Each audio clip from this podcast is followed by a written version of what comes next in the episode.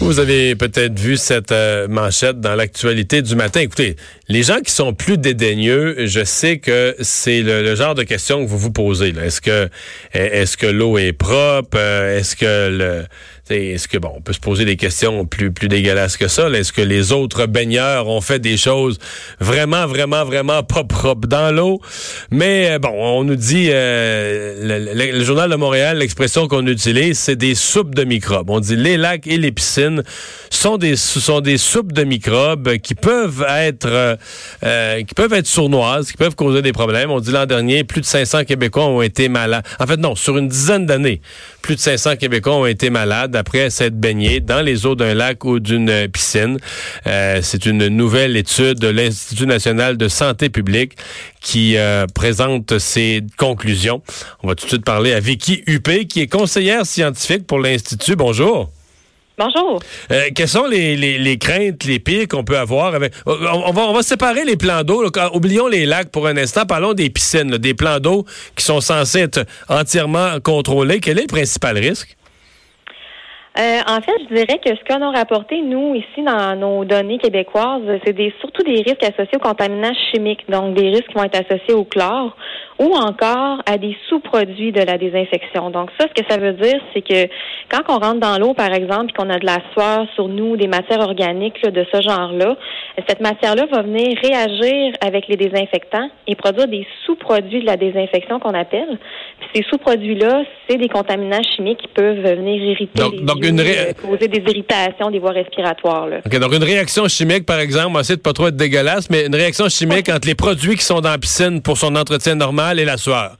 Exactement. Puis cette réaction chimique-là va, produire un, nouvel élément qui se retrouve dans l'eau. Exactement, qui va surtout se retrouver dans l'air. Oui, il va en avoir dans l'eau, mais nous, ce oh, dans l'air. c'est surtout ce qui va se retrouver dans l'air. Euh, puis c'est ce qui nous a été plus rapporté dans les piscines au Québec. C'est sûr qu'il peut y avoir d'autres risques. Donc on attrape quoi avec ça? Si on, si on est dans cette piscine-là, on respire cette air-là? Qu'est-ce qui peut nous arriver?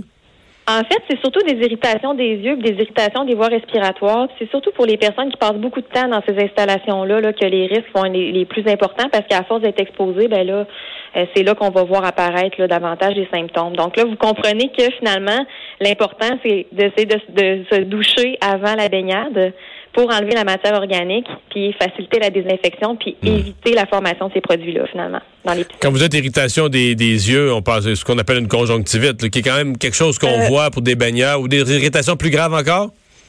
Euh, c'est pas des. En fait, c'est ça, c'est des irritations vraiment des yeux, le rougeur au niveau des yeux, ça nous pique. Euh, même chose pour les voies respiratoires. Là, c'est, de l'irritation là vraiment là qu'on va ressentir. Là. Hmm. Quand dans l'étude on parle de vomissement, diarrhée, là on est plus dans des plans d'eau comme des lacs? Oui, mais ça peut arriver aussi en piscine. Si par exemple il y a eu un incident, un incident fécal dans la piscine, qu'on s'est baigné euh, dans la piscine puis qu'on a avalé de l'eau accidentellement, là, c'est le genre de risque qu'on peut encourir aussi en piscine. Euh, mais oui, c'est. Euh, vous avez des belles expressions. Vous avez, vous avez parlé d'un incident fécal dans la piscine. Oui. oui, c'est le terme consacré, effectivement. c'est une belle, c'est un bel euphémisme. Ok. Oui. ouais. donc là, il y a un risque de, de se rendre malade là. Oui, c'est ça, c'est ça. Comme je dis, ça peut être causé euh, notamment par les baigneurs, soit qu'on se baigne puis on a des symptômes de diarrhée, puis là, ben ces, ces bactéries ou ces virus-là vont se retrouver dans l'eau et causer des maladies chez les autres baigneurs. Ça, ça peut être ce qu'on va voir dans les piscines, par exemple. Ça va être quand même, j'espère, un petit peu rare, non? Ben en fait, là, comme vous avez vu, là, on n'a pas rapporté tant d'éclosions que ça non plus là, sur les dix années là, qu'on a documenté. Euh, néanmoins, on pense que c'est quand même sous-rapporté parce que bon, on va pas nécessairement consulter notre médecin quand on a une gastro. Fait que c'est sûr que c'est pas tous les cas qui sont survenus qui nous sont non, qui sont rapportés. Euh, Mais tu sais, il faut quand même penser là, que se baigner, ça demeure une belle activité physique. Là, puis euh, mhm. il faut pas avoir peur de se baigner. Il faut juste essayer d'éviter l'eau puis de pas se baigner quand on est malade puis qu'on a des symptômes de diarrhée, par exemple. Ouais. Euh, dans le cas des, des lacs, est-ce qu'il y a des choses particulières? Parce que là, on, fait pas d'analyse d'eau. On arrive, euh, on a des amis qui ont un chalet, on va se baigner dans le lac, on a soi-même un chalet, on fait pas d'analyse d'eau à toutes les fois. Est-ce qu'il y a des choses à surveiller? Est-ce qu'il y a des signes qui pourraient être avant-coureurs de dire dans ces conditions-là, baigne-toi pas? Ben, en fait, il y a plusieurs choses au niveau des sites naturels. D'une part, il y a le ministère de l'Environnement qui pilote un programme de surveillance. Puis ça, les exploitants euh, de plage, ils peuvent adhérer à ce programme-là puis assurer une surveillance de la qualité de l'eau. Ça, il est possible de s'informer puis de vérifier où on se baigne si c'est un site qui est surveillé. Fait que ça, c'est une chose. Euh, puis ça, c'est surveillé pour les, euh, les micro-organismes d'origine fécale. Euh, l'autre chose, nous, qu'on a surtout remarqué là, avec nos données, c'est surtout des infections qui sont causées par ce qu'on appelle le cercaire. C'est une genre de petite larve là, qui, qui infecte les oiseaux. puis les oiseaux vont par la suite déféquer les œufs de cette larve-là, qui va ensuite se retrouver dans l'escargot, puis il y a une espèce de cycle de vie qui retourne ensuite à l'oiseau, sauf que parfois, accidentellement, euh, les petites larves vont venir piquer les êtres humains. Euh, puis là, ça, va causer ce qu'on appelle la dermatite cercarienne. Puis c'est ce qu'on a le plus observé. Mais ça, c'est ce qu'on crée avec les avec les canards. Là. Moi, j'ai un lac que je connais bien, que je fréquente. Il y a pas mal de canards. Puis les, gens craignent ça, la dermatite. Là. Ils n'ont pas le deuxième mot savant que vous avez, mais ils appellent ça la dermatite. Donc, c'est de ça dont on parle. C'est ça exactement. Puis ça, souvent, comme vous venez de le dire, là, ces sites-là sont bien connus des gens qui fréquentent ces plans d'eau-là, là, puis connaissent euh, ces risques-là. Fait que. Mais ça, est-ce qu'on peut les éviter? Est-ce que c'est bon, par exemple, de se doucher en ça, se baigne dans un lac, il y a des canards pas mal. Euh, ça peut être bon de se doucher après ou ça donne plus rien rendu là? Oui, ben il y en a certains. Euh, il y a certaines publications là, qui recommandent de bien se frotter avec une serviette là, pour éviter la pénétration du cercaire. Puis sinon, dans les choses, les autres choses qui peuvent être faites, c'est d'éviter de nourrir les oiseaux aquatiques hein, pour éviter qu'il y ait le cycle de vie là, du euh, du cercaire là, mmh. Puis il y en a même qui vont jusqu'à. Ça, faut pas le faire. Faut pas le faire, mais faut pas non plus avoir un idiot de voisin qui le fait. Ben non, c'est ça. Il faut peut-être lui dire aux voisins là, ce que ça peut faire, là, effectivement. Ouais, ouais. Euh, Est-ce que dans, le cas des, euh, des algues bleues, parce que dans plusieurs lacs du Québec, euh, les algues bleues ou les algues bleues-verts, on ne sait plus comment les nommer, mais euh, il arrive là, vers le, mois d'août, la fin août, des moments où l'eau est vraiment beaucoup plus brouillée, puis on voit là, ces algues en suspension.